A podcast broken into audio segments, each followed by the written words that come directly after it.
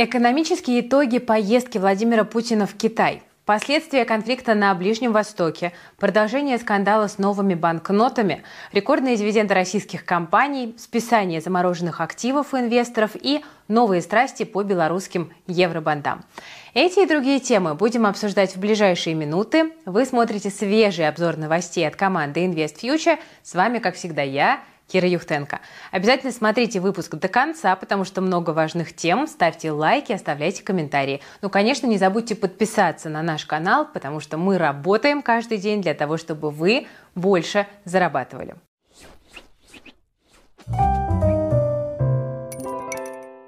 Итак, для начала мы с вами отправимся в Китай, где сегодня завершился третий международный форум «Один пояс, один путь». Он получил название в честь масштабного экономического проекта властей Китая, который охватывает около 80 стран.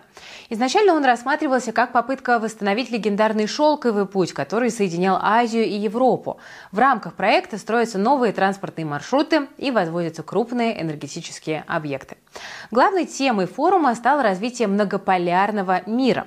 Глава КНР Си Цзиньпинь заявил, что развивающиеся страны используют площадку саммита для объединения своих интересов и ресурсов.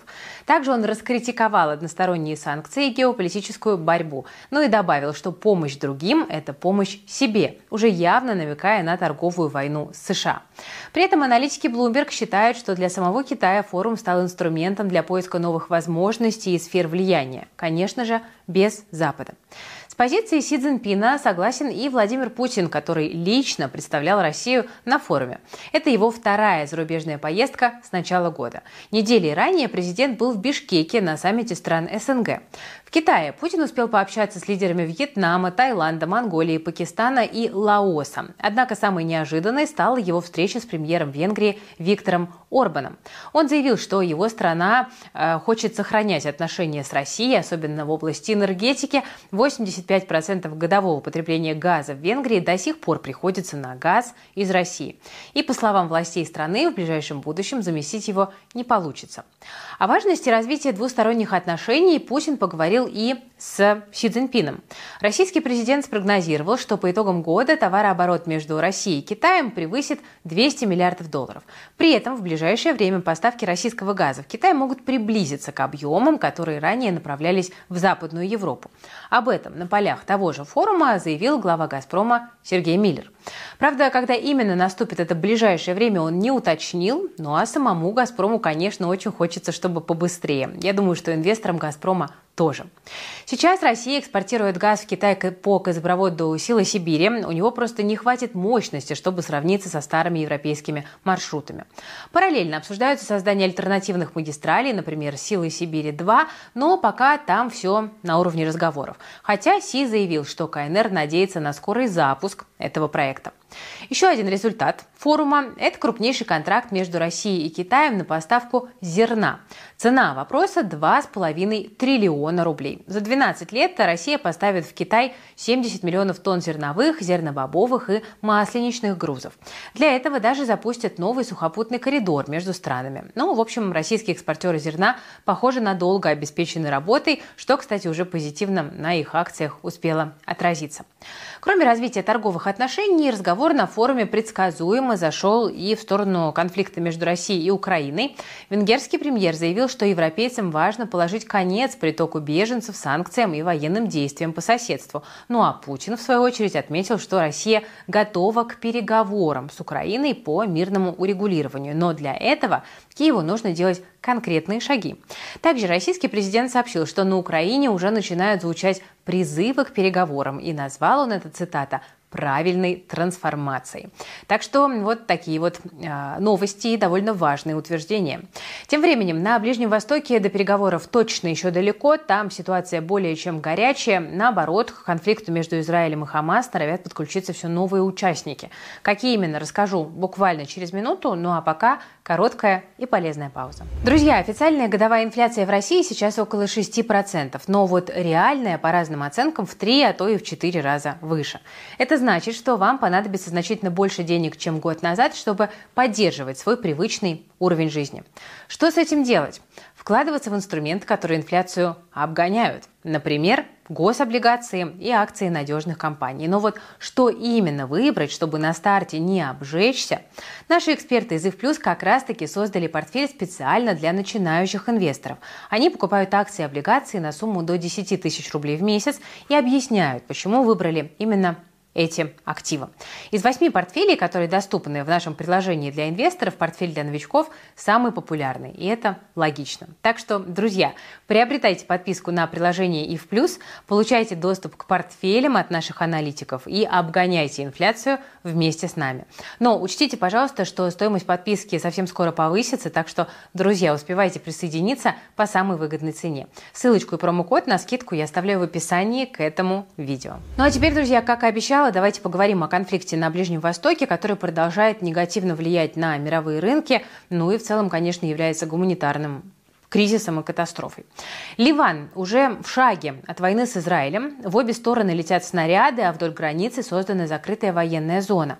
Экономику Израиля и сектора газа мы с вами уже разбирали э, в недавнем выпуске. А теперь давайте обсудим, чем же живет Ливан, который тоже, похоже, становится стороной конфликта.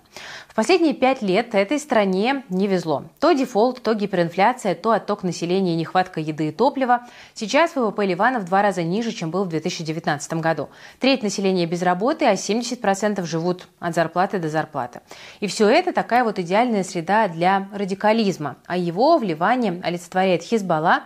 Это политическое движение собственной армии, которое выступает против Израиля. С каждым днем от нее все больше угроз и призывов вступить в конфликт. Почему в Ливане, в принципе, такая тяжелая ситуация? В 2018-м страна попала под санкции США из-за связи с Сирией. В итоге курс ливанского фунта упал, начался отток капитала, валюты не хватало, банки начали рушиться из-за набегов вкладчиков, государство экономику спасти не смогло и само объявило дефолт. По мнению экспертов, до 60% ливанской экономики сейчас находится в тени, ну а значит большинство компаний налоги не платят. К тому же два года назад взрыв в Бейруте разрушил главный порт страны, через который в Ливан приходило 70% импорта. Это вызвало протесты и смену власти – Какая уж тут экономическая стабильность? Понятное дело, никакой. Это, кстати, не единственная страна, которая может в конфликт вступить, потому что есть еще та же Сирия. По прогнозам Bloomberg, вступление в войну Ливана и Сирии моментально поднимет нефть до сотни, и при этом мировой ВВП потеряет 0,3%, ну а инфляция ускорится на 0,2%. Ну и в целом мы с вами понимаем, что участие третьих стран будет только подогревать конфликт вокруг Израиля, ну а это мировые рынки очень беспокоит. При этом нефть уже сейчас нервно реагирует на происходящее на Ближнем Востоке. Вчерашний удар по больнице в секторе Газа заметно обстановку накалил. На этом фоне Иран призвал к нефтяному эмбарго против Израиля, и нефть сегодня подскочила до 93 долларов за баррель. Но ОПЕК плюс предложение Ирана не поддержал. Организация не планирует никаких внеочередных заседаний. Это успокоило немножко волнение на рынке, цена на нефть немножко подснизилась. Это, кстати, весьма на руку США, потому что стратегический нефтяной резерв страны сейчас в два раза меньше, чем 10 лет назад. И не факт, что его хватит надолго, особенно с учетом сегодняшних геополитических рисков. С одной стороны, Штаты и сами производят достаточно нефти. Для внутренних нужд вроде бы хватает. Но экономику страны все равно колбасит от колебаний мировых цен на нефть. Так что стратегический резерв очень важен для безопасности и стабильности. Но вот в прошлом году США туда сильно залезли, а восполнить запасы не успели. Вашингтон ждал нефть по 70 долларов, но, как вы понимаете, так и не дождался. При этом странам ОПЕК+, в том числе и России, выгодно, чтобы американские резервуары оставались полупустыми. Тогда США не смогут сильно влиять на нефтяные цены. Похоже, штатам придется нырять в ближневосточный кризис не в лучшей форме, с наполовину заполненными резервами, ну а с учетом того, что в США никак не победят инфляцию, западный блок сегодня находится в такой достаточно непростой экономической ситуации, это факт. Ну, а мы давайте вернемся в реалии российские. Центробанк тут решил как-то нейтрализовать скандал, который разразился вокруг новой тысячи-рублевой купюры. Ну, а иначе почему регулятор приостановил выпуск банкнот, чтобы вот дорого доработать их дизайн, так и сказано. Правда, официальную причину такого решения не назвал. Сколько уже успели напечатать, тоже неизвестно. Но есть надежда, что обновленные купюры номиналом в тысячу рублей все же в этом году появятся. При этом новые пять тысяч продолжат и дальше выпускать, потому что к ним вопросов у общественности не возникло. Я напомню, в чем суть. Представленная в понедельник тысячерублевая банкнота посвящена Приволжскому федеральному округу. И предметом горячих споров в социальных сетях стало изображение Музея истории Татарстана в Казани. Он располагается в здании бывшей Дворцовой церкви. Православных активистов возмутило то, что на куполе здания отсутствует крест, хотя рядом изображен минарет с полумесяцем. Некоторые расценили новый дизайн банкноты как намеренную провокацию, ну а особенно рьяные даже подали на Центробанк заявление в прокуратуру. Также обновленные банкноты раскритиковали в РПЦ и в Совете Федерации. При этом, как оказалось, в реальности на здании музея креста действительно нет, его сняли еще в советское время. Кстати, в Московском патриархате считают, что Центр Центробанку впредь стоит консультироваться с РПЦ при выборе изображений для новых купюр. Там отметили, что раньше такие консультации проводились, но вот в этом случае с церковью почему-то не посоветовались. Решение Банка России остановить выпуск спорных банкнот в РПЦ назвали правильным. Так что конфликт, кажется, разрешен. Ну, к слову, возможность посотрудничать у ЦБ с другими органами скоро появится. В следующем году хотят обновить купюру в 500 рублей. Она будет посвящена Пятигорску и Северокавказскому федеральному округу. Ну а в 2025 году мы должны увидеть обновленные банкноты в 10 и 50 рублей. Их в том числе хотят посвятить Новосибирску и Санкт-Петербургу. Ну а известных и красивых церквей там хватает. Так что дизайнерам ЦБ главное теперь снова снова не попасть в просак, поэтому лучше заранее все согласовать. На всякий случай можно сразу со всеми, чтобы потом не приходилось переплачивать за перевыпуск банкнот. Ну, а теперь перейдем к новостям рынка от новостей денег. И сейчас порадуются те, у кого в портфеле много дивидендных акций. Дело в том, что «Газпромбанк Инвестиции» тут обновили прогноз по дивидендам, которые мы получим в следующем году. И что мы видим? В общей сложности компании должны выплатить почти 5 триллионов рублей. Это на 85% больше, чем прогнозируется в этом году. Драйверы тут весьма понятные. Рост экспорта энергоносителей плюс возобновление выплат после прошлогодней паузы. Лидером по дивидендам дивидендом будет нефтегаз, который по прогнозам выплатит больше 3 триллионов рублей. Дивиденды от банков могут превысить 800 миллиардов. Еще полтриллиона может прийти от металлургов и примерно 230 миллиардов от потребительского сектора и технологий. Если говорить о конкретных компаниях, то аналитики ждут стабильных и высоких выплат от Лукойла, Газпромнефти, Транснефти, Татнефти, Сбера и МТС. Естественно, такие мощные дивиденды окажут акциям поддержку. Вот по оценке Газпромбанка на рынок из них вернутся как минимум полтора триллиона рублей. И это, конечно, такой дополнительный фактор роста для рынка на следующий год. Ожидание рекордных дивидендов, конечно, не совсем новость, но согласитесь, слышать такие большие цифры всегда приятно. Теперь осталось только дождаться обещанных выплат, ну и, собственно, радоваться, потому что для инвесторов, конечно, дивиденды – это всегда э, подарок. Ну, а пока давайте посмотрим, как российские акции изменились в цене за сегодняшний день, что происходило. В целом, индекс Мосбиржи почти с места не сдвинулся, в течение торгов он сначала пошел вверх, а потом потерял почти 40 пунктов, но к вечеру снова вернулся примерно туда же, где и начинал. Главные фавориты дня снова нефтяники. Неудивительно, с учетом того, как сырьевые рынки лихорадят. К вечеру в лидеры роста вышли Роснефть, Транснефть, Сургутнефтегаз и Лукойл. Акции последнего обновили исторический максимум и в моменте преодолели отметку 7,5 тысяч рублей за бумагу. Тут помогли новости о том, что Совет директоров компании 26 октября обсудит выплату дивидендов. При этом с начала года акции Лукойла выросли более чем на 80%. Пока все радовались новостям от Лукойла, Госдума приняла закон о расширении экспорта СПГ с северных месторождений. Теперь Роснефть, получается, тоже сможет вывозить оттуда СПГ в обход трубы «Газпрома», причем сразу с 36 мест, так же, как и «Новотек». Кстати, в конце сентября мы обращали внимание на то, что Роснефть сильно отстает от индекса Мосбиржи. Так вот, теперь уже опережает. Как я говорила в начале, на новостях о крупнейшем зерновом контракте между Россией и Китаем сегодня подросли акции экспортеров зерна. В хорошем плюсе у нас с вами Новороссийский комбинат хлебопродуктов.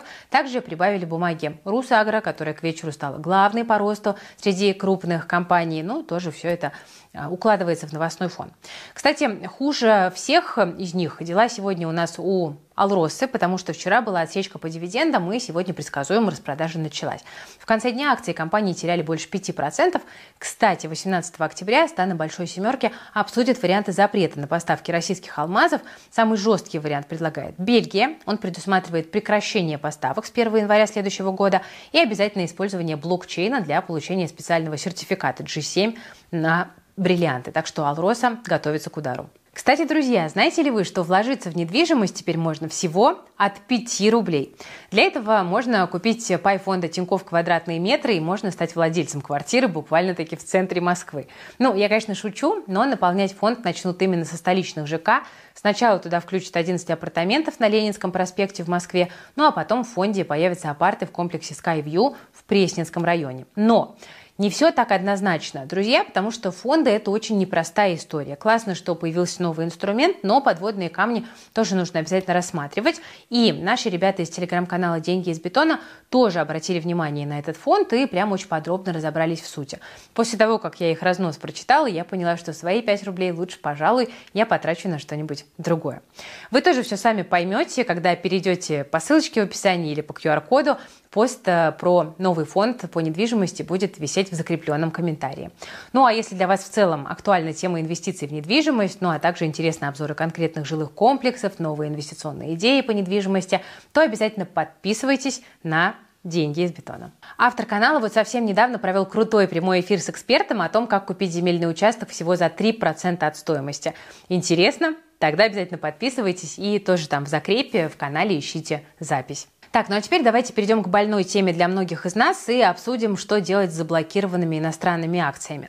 Например, Ассоциация розничных инвесторов тут обратилась к Минфину с просьбой списать замороженные активы в убыток. Вот такое вот интересное предложение. Они просят, чтобы ценные бумаги и производные финансовые инструменты, которыми нельзя распоряжаться из-за санкций, признали как чистый убыток. Это поможет снизить налоговую базу на ту сумму, которая оказалась заблокирована. По задумке авторов, активу должно быть не менее трех лет, чтобы его можно было списать. Налоговый вычет на убытки при этом предлагается перенести на будущие периоды. Тут хочется спросить, а что, так можно было? Да, инвестор может ежегодно уменьшать налоговую базу отчетного года, который оказался прибыльным на сумму убытка, которую он получил за прошлые 10 лет. Это действительно так. Брокеры, кстати, идею одобряют. Для них главные интересы инвестора. Тем более, что на самих брокеров это предложение никак не повлияет. А вот налоговая может при этом не досчитаться более 40 миллиардов рублей. Такая цифра получается, если мы умножим общий объем заблокированных активов 320 миллиардов на среднюю ставку НДФЛ в 14%. Хотя после разморозки, если, конечно, она будет, государство сможет вернуть свои деньги э, с приличным профитом, все благодаря валютной переоценке, но так или иначе письмо Ассоциации инвесторов сейчас на рассмотрении у Минфина, так что будем ждать реакции министерства. Ну и это не единственная проблема, с решением которой российские инвесторы просят государство помочь. Те, кто следит за новостями в наших телеграм-каналах, возможно, помнят историю инвестора Александра Марченкова, который пытался судиться с белорусским Минфином из-за невыплат по евробандам. Иск он подавал от лица 200 физлиц и 30 организаций. Им принадлежат еврооблигации на сумму более 200 миллионов долларов. При выпуске этих бумаг Минск взял на себя обязательства по выплатам, но в июле прошлого года международные банки отказались обслуживать белорусские евробанды. Из-за этого, я напомню, российские инвесторы теперь не могут обещанных денег получить. Иск в московский суд никаких результатов не принес, а теперь инвесторы просят Минэкономразвития признать белорусский Минфин недобросовестным заемщиком. По их мнению, нужно ограничить Минску доступ на рынок капитала России и прекратить выдавать Беларуси кредиты на государственном уровне, пока та по своим долгам не расплатится. Эксперты при этом сходятся во мнении, что в целом никаких результатов эти обращения не принесут. В принципе, мне тоже так кажется.